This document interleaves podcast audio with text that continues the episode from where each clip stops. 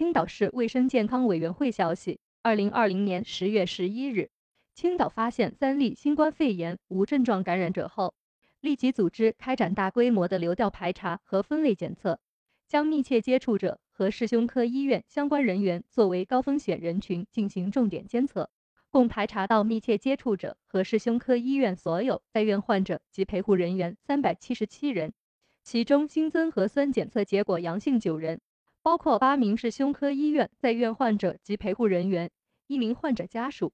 经专家组判定，其中四例为确诊病例，五例为无症状感染者。截至十月十一日二十三时，青岛共发现六例确诊病例，其中二例为此前发布的无症状感染者江某某、韩某某转归，六例无症状感染者。到目前发现的所有确诊病例和无症状感染者均与市胸科医院高度关联。制定并已启动全员检测方案，在广大市民的积极配合下，社区检测正在加快推进。三天内对市南、市北、李沧、崂山、城阳五区检测全覆盖，五天内对全市检测全覆盖。检测结果将及时发布。